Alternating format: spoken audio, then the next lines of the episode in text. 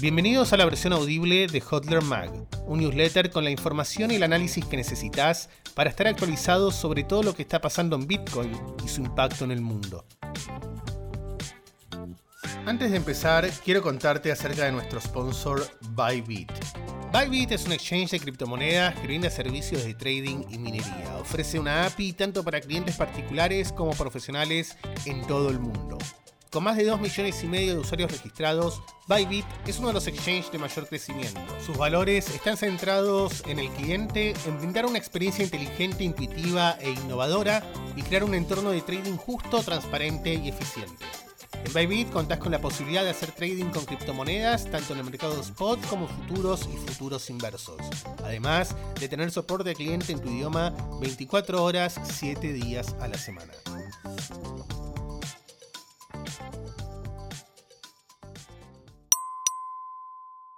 Holder Mag 5. Espiando el futuro de Bitcoin. Esta edición de Holder Mag está dedicada al futuro, el futuro de nuestra sociedad y de Bitcoin. En tiempos donde Facebook se convierte en meta, analizamos cómo interactúa el metaverso con la hiperbitcoinización. ¿Hacia dónde quiere llevarnos Mark? ¿Es compatible con el patrón Bitcoin? Además, exploramos el futuro de Bitcoin y una tecnología experimental que amplía el abanico de opciones para la escalabilidad de la red. Los bancos federados chaumianos montados sobre la red monetaria más segura y descentralizada. Acompáñanos a echarle un vistazo al futuro para entender lo que se viene, porque hacia dónde vamos no necesitamos fiat. Metaverso o hiperbitcoinización. En las últimas semanas, Mark Zuckerberg, fundador y CEO de Facebook, anunció el cambio de nombre del conglomerado que agrupa WhatsApp, Instagram, Facebook y Messenger, entre otras, a Meta, haciendo referencia al metaverso. Es probable que hayas escuchado esa palabra varias veces, pero si no tenés del todo claro qué significa, no estás solo. Las búsquedas en Google del término metaverse explotaron en los últimos días, aunque la idea en sí no es nueva. Tanto los libros Snow Crash de 1992 como Ready Player One de 2011 hablaban de un metaverso, donde los personajes se sumergían en una realidad digital alternativa, donde podían interactuar con sus pares y NPCs. En ese mundo digital, las interacciones van mucho más allá que las de un simple juego. La idea es, en cierto modo, llevar todos los aspectos posibles de la vida ahí. Ir a conciertos, comprar ropa para tu avatar, redecorar tu espacio, ir al casino, tener un negocio, trabajar a alguien por créditos, etc. Ese sería el nuevo enfoque del gigante de Silicon Valley, facilitar una vida aún más virtualizada. ¿Qué tiene que ver esto con Bitcoin? El Bitcoiner Tour de Mister compartió estas imágenes en Twitter y me pareció interesante analizarlas en profundidad. En las imágenes vemos el contraste de dos mundos. Uno, donde todos nos cubrimos los ojos con pantallas para sumergirnos en una realidad alternativa para interactuar virtualmente, y en el otro tenemos el contacto físico con otros y con la naturaleza. ¿Por qué esta distinción? ¿Son excluyentes? Para poder entender la segunda mitad de su argumento, hace falta que establezcamos una base definiendo qué es la hiperbitcoinización. No hay un consenso absoluto en lo que significa esta palabra, pero la gran mayoría aseguramos que en un mundo hiperbitcoinizado la moneda de referencia es Bitcoin.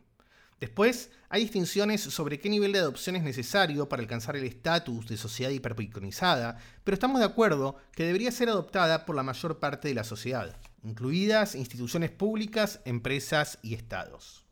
En ese mundo, la mayoría de la población ya tiene un conocimiento básico sobre Bitcoin y por lo tanto conoce y aprecia sus propiedades. Esto indudablemente incentiva a los adoptantes a pensar en largo plazo y a ser individuos mucho más soberanos.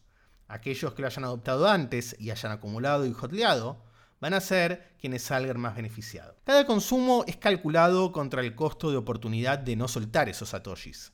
Esto hace que no solo haya menos consumo, sino también que las inversiones sean de mejor calidad. Los inversores no sienten la presión de invertir en cualquier cosa que les ofrezca una tasa superior a la inflación, porque la economía sería deflacionaria. Jodear Bitcoin hoy va a hacer que mañana puedas comprar más cosas o puedas satisfacer necesidades de mayor magnitud. Si te interesa este punto, dejamos un link en las notas con un artículo que escribí al respecto. El cambio en los hábitos de los individuos al ahorrar en una moneda dura como Bitcoin es algo súper profundo que afecta mucho más que solo sus decisiones económicas, pues finalmente la gente empieza a llevar el largo plazo a otros aspectos de su vida. Una sociedad con una mentalidad de largo plazo es una sociedad más cooperativa, honesta y saludable.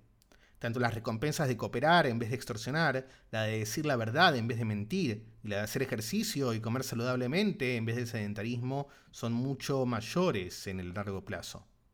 En cierto modo, podemos empezar a pensar que a medida que se aumenta el plazo a visualizar de una sociedad, trae en consecuencia un aumento en la ética y la moralidad de la misma. Como nota personal, creo que el camino del metaverso de Zuckerberg no es el mejor que podemos tomar como sociedad. Entiendo perfectamente que será el mercado quien decida si es algo valioso o no, pero considero que ya sufrimos las consecuencias de tener bases de datos centralizadas con algoritmos con inteligencia artificial que estudian y predicen nuestro comportamiento.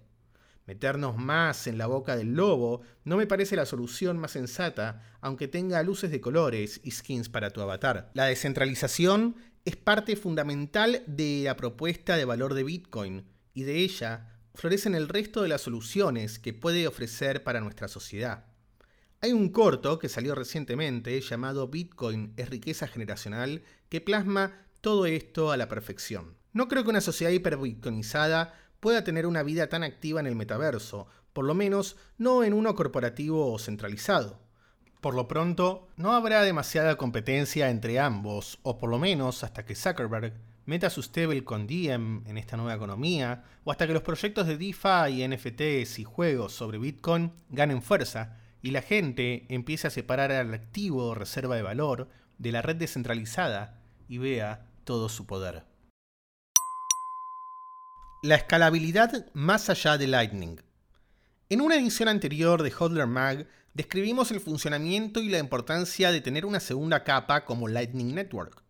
Sin embargo, la escalabilidad de Bitcoin no depende exclusivamente del éxito de esta red, sino que esta es una de las primeras soluciones para que decenas de millones puedan usarla sin inconvenientes. Desde sus inicios, ya se hablaba de instituciones que tuvieran Bitcoin y emitieran algún tipo de cuota parte que represente el valor depositado y así poder transar con aquellos pagarés en vez de usar los bitcoins en sí mismo.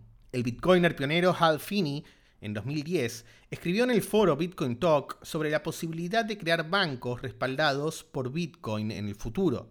Por si quedaban dudas, Finney, quien recibió la primera transacción de Bitcoin hecha por el mismísimo Satoshi Nakamoto, era un gran visionario. Lo que comentó en ese post es una adaptación bitcoinizada de la banca libre, donde los bancos son libres de emitir su propio papel moneda, mientras que no están sujetos a ninguna regulación particular que no sea aplicable al resto de las empresas. De esta manera, se acerca al concepto del libre mercado al dinero, donde prevalecerá el que pueda soportar la competencia, a diferencia del sistema fiduciario coercitivo que tenemos hoy. En aquel post, Finney destaca que la primera capa de la red Bitcoin, con sus 300.000 transacciones por día, va a tenerla difícil para incorporar a 7.000 millones de personas y empresas con todas las transacciones financieras del mundo, pero que con sistemas de pago construidos sobre Bitcoin sería más factible. Además, agrega que en esta segunda capa puede haber muchos bancos diferentes con políticas y estrategias más agresivas o más conservadoras, donde los clientes podrán elegir al que les dé la tasa que aquellos consideren apropiada para ese nivel de riesgo. Algunos van a estar respaldados 100% por Bitcoin, mientras que otros elegirán estar parcialmente respaldados y tener una política de reserva fraccionaria. Entiendo que esto de centralizar monedas para escalar puede parecer contraintuitivo cuando hablamos de Bitcoin y sus valores. Pero lo importante es saber que uno puede elegir alternativas más descentralizadas y donde cada individuo tenga el poder absoluto si lo quisiera. Pero seamos realistas, no todos van a correr su propio nodo, ni van a tener las mejores prácticas de privacidad y seguridad. Mucha gente busca comodidad y facilidad en los servicios que se ofrecen y esto puede ayudarlos. La alternativa de este estilo de bancos mejoraría su privacidad y su seguridad en vez de dejar los fondos en un exchange que puede ser geográficamente identificado, presionado y regulado. De hecho, alrededor del 7% de los bitcoins en circulación están actualmente en exchange, por lo que podemos estar seguros que todos esos usuarios no priorizan el control sobre sus claves privadas para obtener una mayor comodidad a la hora de uso. Lo importante es tener opciones y que el mercado elija según sus preferencias y necesidades. Minimint, el verdugo de la banca tradicional, La visión que tenía Fini sobre el futuro del protocolo está comenzando a convertirse en realidad con el proyecto Minimint, una solución de escalado de código abierto y centrada en la privacidad.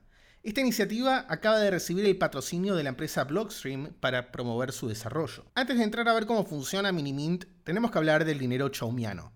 David Chaum es un destacado criptógrafo que en los años 80 publicó la idea de eCash, un sistema de dinero electrónico anónimo y basado en criptografía. eCash utiliza la tecnología de firmas ciegas que permite a los usuarios transferir activos digitales que están siendo custodiados en una casa de moneda o banco chaumiano federado de forma anónima. Tranquilos, ahora vamos a profundizar sobre esto. Chaum llevó a la realidad su proyecto una década más tarde a través de la empresa DigiCash, pero el emprendimiento fracasó debido a que la compañía se quedó sin financiamiento antes de ganar tracción y generar efectos de red. Otro gran problema que tenía es que se trataba de una iniciativa centralizada y por lo tanto expuesta a la regulación estatal. Por suerte, estos no son problemas para Bitcoin y con Minimint podrían crearse estos bancos federados sobre la red distribuida más grande del mundo. Para desentrañar este concepto de bancos federados, empecemos por la idea de la tenencia federada. Bitcoin es el primer activo en la historia de la humanidad que realmente se puede mantener de manera federada, lo que significa que solo se puede acceder a esas monedas si un cierto quórum de personas está de acuerdo. Esto se hace mediante las direcciones multifirma. Las direcciones multifirma, en combinación con Minimint, permitirán crear bancos federados en los cuales no será necesario confiar en una entidad centralizada, sino que se minimice la confianza al distribuir el control en distintos participantes. De esta manera, con los participantes lo suficientemente distribuidos, se blinda el sistema ante potenciales ataques estatales o intentos de censura de la red. Entonces, ¿cómo funcionan los bancos federados? Básicamente, el usuario y la federación corren un protocolo criptográfico en el cual el banco emite un token contra los bitcoins que recibe. Estos tokens representan una cantidad determinada de bitcoin que pueden ser utilizados para transferirse entre distintos usuarios, ofreciendo, además de escalabilidad, excelente privacidad gracias a las firmas ciegas. El banco no conoce quiénes son los que reciben esos tokens. Otra ventaja de los bancos chaumianos en la red Bitcoin, en comparación con la implementación original, es que gracias a Lightning Network podrían ser interoperables con cualquier otro nodo Lightning y los diferentes bancos entre sí.